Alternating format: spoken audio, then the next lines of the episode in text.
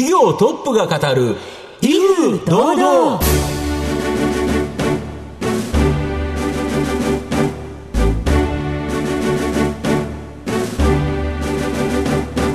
毎度相場の福の神こと藤本信之です。アシスタントの飯村美希ですこの番組は巷で話題の気になる企業トップをお招きして番組の指揮者的役割である財産ネット企業調査部長藤本信之さんが独特のタクトさばきでゲストの人となりを楽しく奏でて紹介していく企業情報番組です今週もどうぞよろしくお願いいたします。今回も素敵なゲストをお招きしております。どうぞ最後までお楽しみください。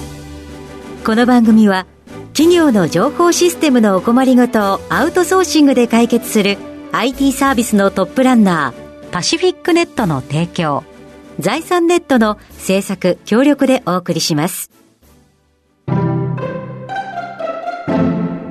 企業トップが語る威風堂々。それでは本日のゲストをご紹介します。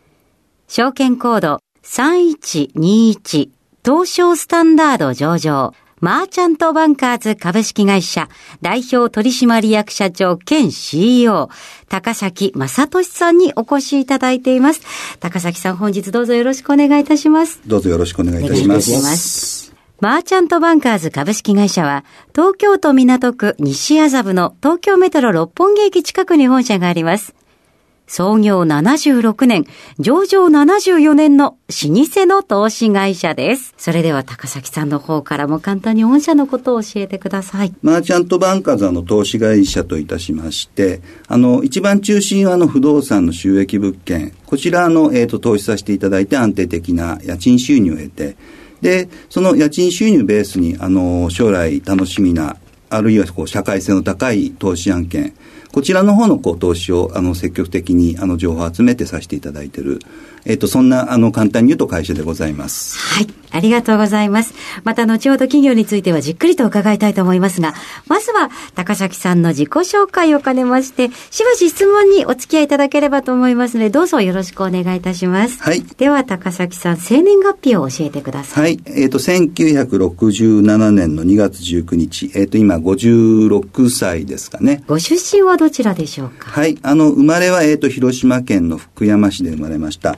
で、あの、育ったのは、あの、えっ、と、主に千葉県の船橋市の方で、幼少期、過ごさせていただきました。こちらにいらしたのは、お父様の転勤か何かでしょう？えっ、ー、と、そうですね、もともとあの、えっ、ー、と、船橋に、えっ、ー、と、今もございます、東洋エンジニアリングというプラントの会社に父親が勤めてまして、で、えっ、と、その関係で、あの、ずっと関東の方で住んでおりました。はい、はい、そうでしたか。慶応大学経済学部にご進学ということなんですけれども、選ばれた理由は何だったのでしょうか？えっ、と、そうですね、当時あの、ラグビーが強くて、あの、応援いけたらいいなと。タイガージャージでしたかね。はい、なるほど。まあ、あの、やる方じゃなくて。そうですね。少し、チャラい気持ちで。ああ、そうでしたか。その他学生時代にこう力を入れたことは何だったでしょうか？そうですね。あの、あんまり学校行かないで、はい、ほんとちょっとアルバイトに当時明け暮れて、はい。何されていらしたんですか？あの、飲食業です。あの、当時カフェバーっていうのが流行ってまして。おしゃれです。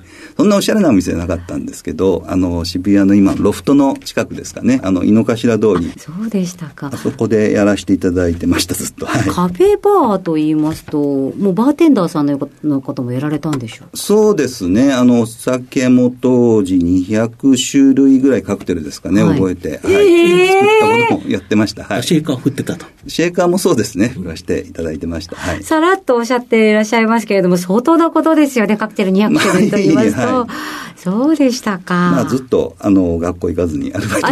ました。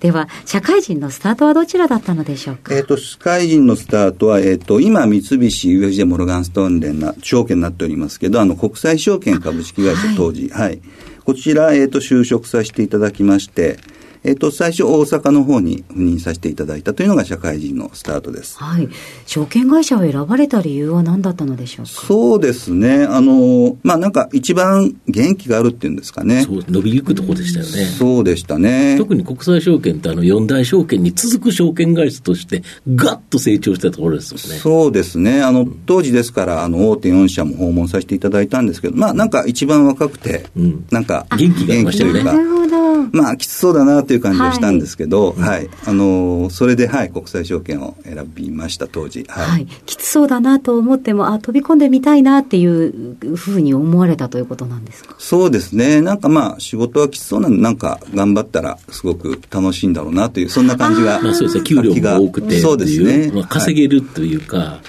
それもありますよね。当時、あの、僕が入ったの90年なんですが、はい、まあ、非常にバブル絶頂期で、すねはい、すごく女性の一般職の方でもこうボーナスがツンともらった、そんな時期でしたんで、んまあ、すごく勢いはあったんじゃないですかね、証券会社、当時。何年ほどお勤めだったんでしょうか？えっ、と、90年に入社しまして、えっ、と、2002年までですから、12年間、はい、はい、国際証券の方で、はい、勤めさせていただきました。はい。転職をされるということですか？転職をそうですね、当時させていただいた感じです。はい。はい。どちらに行かれたのでしょうか？えっ、と、当時です。あの、今、あの、私ども、マーチャントバンカーズの筆頭株主、アートポートインベストという、あの、投資会社が筆頭株主になってますけれども、当時、あの、アートポート、あの、映画をやっておりまして、はい、映画の制作をやっておりまして、えっ、ー、と、当時、あの、IPO を目指して頑張っておられたんで、はい、そちらの方に、はい、私、あの、転職をさせていただきました。その時のご経緯というか、この会社へのご縁というのは何だったのでしょうか？はい、あの、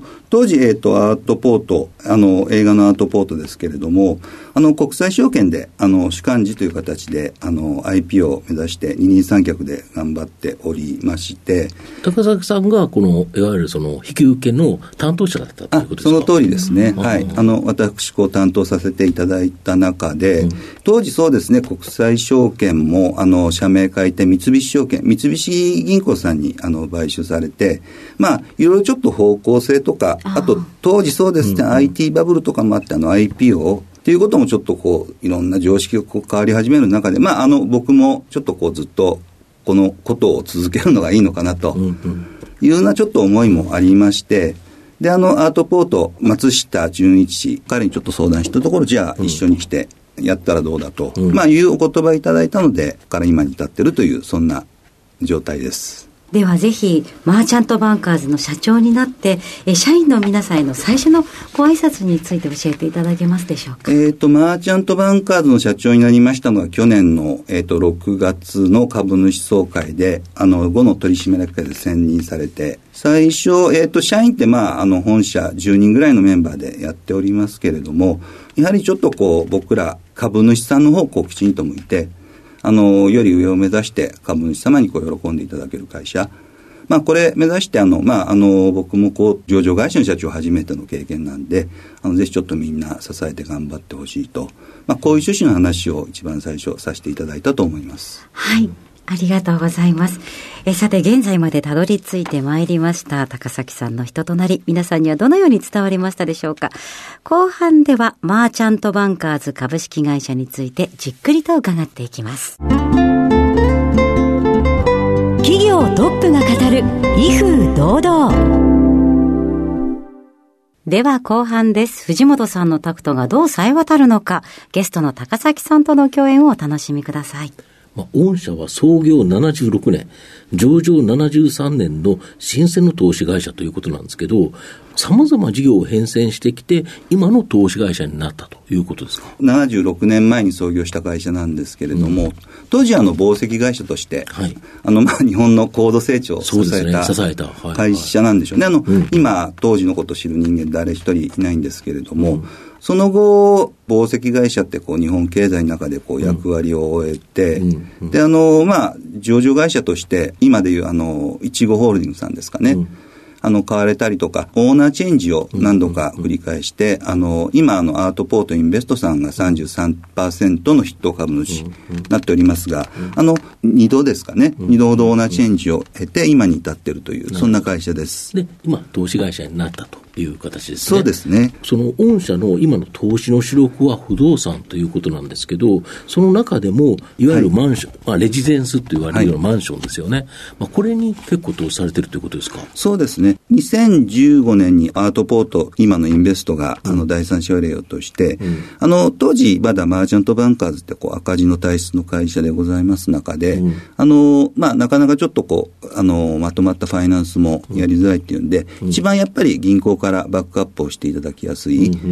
で、あの、なおかつ安定的なこう売上利益が確保できるという、まあ、アイテムを探す中で、まあ、あの、マンションというのが一番、あの、いいでしょうと。結局あれで。すもんね、新型コロナの中で、いろんなところが困ったけど、住んでいるマンション、これはやっぱり安定的でしたもんね。そうですね。あの、僕らもあの、ホテルの事業ですとか、うん、あの、インターネットカフェの事業、うん、あの、非常にちょっとこう、コロナの影響を受けて、うん、あの、大変でしたけど、あの、マンションだけは本当に、あの、全く1ミリも影響を受けずに、稼働できましたんで、あの、非常に良かったなと思っております。なるほど。今、ちなみにどれぐらいの物件を所有して、どれぐらい利回りってきたんですか？えっ、ー、と、今23件ほどで、はい、利回りはあの、えっ、ー、と、ネット、家賃収入から、経費、全部引いた後に5%以上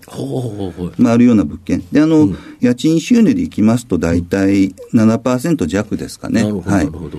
というような形で、はい。あの、23件で、投資金額としてはどれぐらいえっ、と、今100億ぐらい、ね、100億円ぐらいですか？はい。なるほど。で、過去の投資績を徐々に積み上げてきたという形で、まあ、御社の信用度が上がってきたということで、今までは割と10億円未満の物件が多かったという感じですか？そうですね。あの、今までやはり10億円未満の物件。うん、で、あの、去年から物件、うん、あの、数年前購入した物件、含み益がありましたんで、うんあの、売却して、こう、利益を出しながら、うん、あの、資金力を強めて、うん、さらにこう買っていくと。うん、まあ、こんな動きも交えながら、あの、金融機関さんのこうご評価っていうのを、こう、はい。なるほど。徐々に上げてきたというところだと思います。で、先日、八王子のマンション、これ約20億円ということで、今までよりかなり規模の大きなところ、まあ、これもきちっと銀行がファイナンス、あおりつけてくれてやれたとか。そうですね。あの、えっ、ー、と、物件の、えーと、購入価格で23億、借り入れで20億という、うん、あの、まあ、ワンロットとしてはちょっと今まで私どもとしては大きめの、うん、はい、あの、ファイナンスをいただいて、購入させていただきました。うん、今後も、この物件は、まあ、入れ替えながら、100億件、今23件持ってるやつを、まあ、利益が出てるものをある程度売却っていうのもしながら、また次の物件で、できたらちょっと大きな物件で、金額を増やされていくということですか？そうですね。あの、今、100億円体制なんですが、えっ、ー、と、150億体制にして、あの、家賃収入で10億円というところまで、こう、あの、速やかに持っていければというふうに思っております。そのためにあの物件を売りながら買っていくと。いうことを、はい、あのー、進め出していただきたいと思ってます。なるほど。で、これがいわゆる御社の安定収益ということですか？え、あの、まさしくそうですね。あの、あらゆる事業の中で一番安定性の高い事業の中の一つというのが、うん、あの、マンション、あの、保有して、上がってくる、こう、家賃収入を稼ぐというのが、まあ、一番手堅いあの事業だというふうに思っております。なるほど。で、この手堅い事業をもとに、当然夢のある、その、新規領域、まあ、こういう投資を今まで数多くされてきたと思うんですけど、まあ、直近では、香港のコングロマリットのニューワールドデベロップメントで、グループの投資部門の責任者として活躍してきたチャン・チン氏をですね、取締役として招聘、アジア向けの投資関連事業を強化されるということなんですけど、これ、かなりチャン・チンさん、すごい人なんですか？えっと、そうですね。もう、あの、25年、あの、ニューワールドったらもう、あの、はい、本当世界でも大きい会社の中で、あの、投資部門を仕切って、はい、中国の大手の事業、うん、あの、自動車、うん会社のこう投資ですとか、うんうん、あの非常にちょっと大きいプロジェクトもこう携わってきた、非常にあの力強い人材交渉をさせていただいて。なるほど。はい。で、取締役になっていただいて、まあ、特にこの電気自動車、EV の分野、ここに注力されていくとか。EV って、総じて日本ってまだ遅れてて、うん、そうですね。なんか中国の方が一気に進んじゃってる感じがしますよね。そうですよね。はい、はいあの、例えばこう、充電器ですとか、うん、あの、いろんな、どう言いましょうかね、これから電気自動車がこう派生していく、車を作るだけじゃなくて、いろんなインフラ含めて、あの、派生する投資案件というのがこう出てくると思いますので、非常にこう今、EV というのはこう僕らテーマとして注目して、はい、これからの投資すべき分野として注目しております。とすると、御社は、その、いわゆる、えー、マンションでの安定収益、まあ、これを基盤としながら、もう本当に新規のビジネスに突っ込んでいけそうなものを探していくとで、それが今回、この電気自動車ということですか？そうですね。あの、ですから、あの、電気自動車の投資に社運かけると、うん、まあ、いうことではなくて、こう、あの、僕らが、あの、安定的に上がっている、こう、収益の中で、うん、リスクヘッジできる範囲っていうんですかね、いう中で、分散的に小口的な投資をしていくと、うん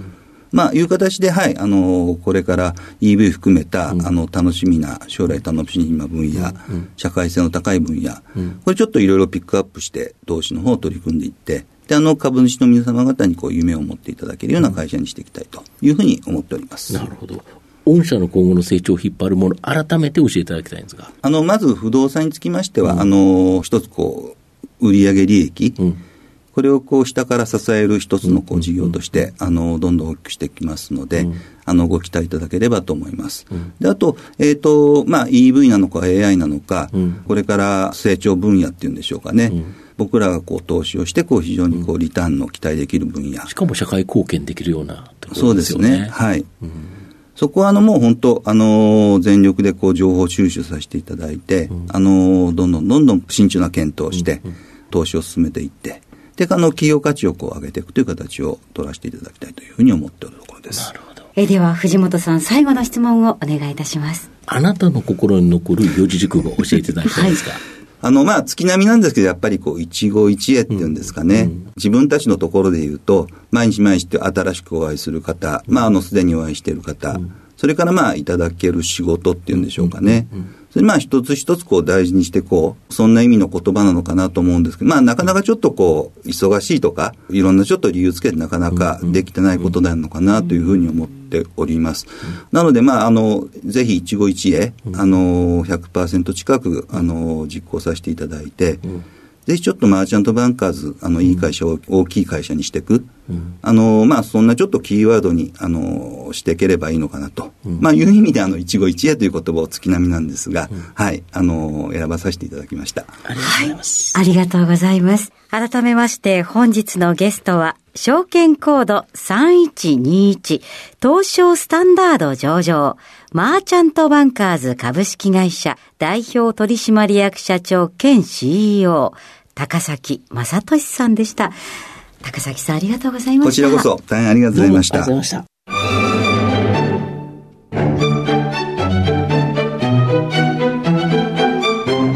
企業トップが語る威風堂々。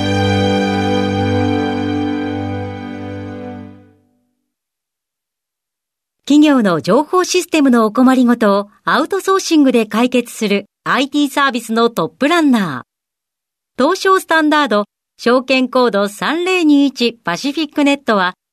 パソコンの導入、運用管理、クラウドサービスからデータ消去、適正処理まで、サブスクリプションで企業の IT 部門を強力にバックアップする信頼のパートナーです。取引実績1万5000社以上。東証スタンダード証券コード3021パシフィックネットにご注目ください。お送りしてきました企業トップが語る威風堂々そろそろお別れのお時間です。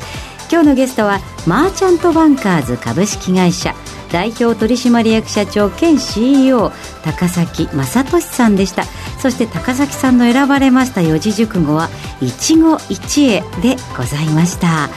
それではここまでのお相手は？藤本信之と飯村美希でお送りしました。次回のこの時間まで。ほなさいなら。この番組は企業の情報システムのお困りごとをアウトソーシングで解決する IT サービスのトップランナーパシフィックネットの提供。財産ネットの制作協力でお送りしました。